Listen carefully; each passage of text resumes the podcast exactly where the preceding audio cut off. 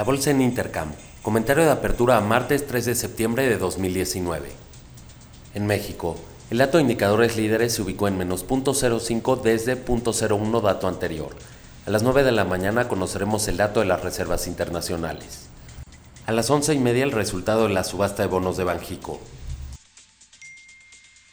En Estados Unidos, los futuros están abajo 0.80% siguiendo las bolsas de Europa.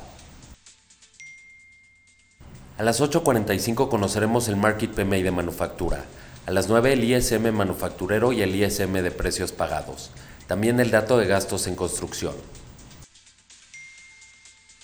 En Europa, las bolsas cotizan en promedio 0.30% a la baja.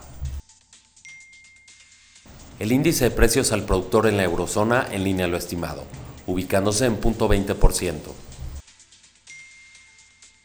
En España, el dato del cambio en el desempleo se ubicó en 54.400 desde menos 4.300 dato anterior. En el Reino Unido, el Market PMI de la construcción se ubicó en 45 unidades contra 46.50 esperado. En Asia, el Nikkei cerró arriba 0.02%, Hang Seng abajo 0.39%. La bolsa de Shanghai cerró con un avance del 0.21%.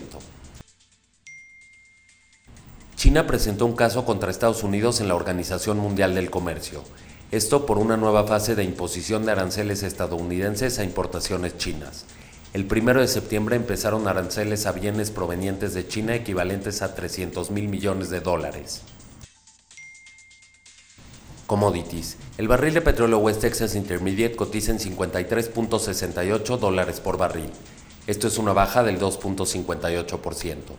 La mezcla Brent a la baja 1.72%. El oro cotiza en 1.534 dólares. Esto es un avance del 0.33%. La plata cotiza en 18.56 dólares.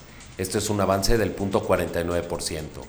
El cobre abajo 0.59%. El tipo de cambio cotiza en 20.05. Que tengan un excelente día.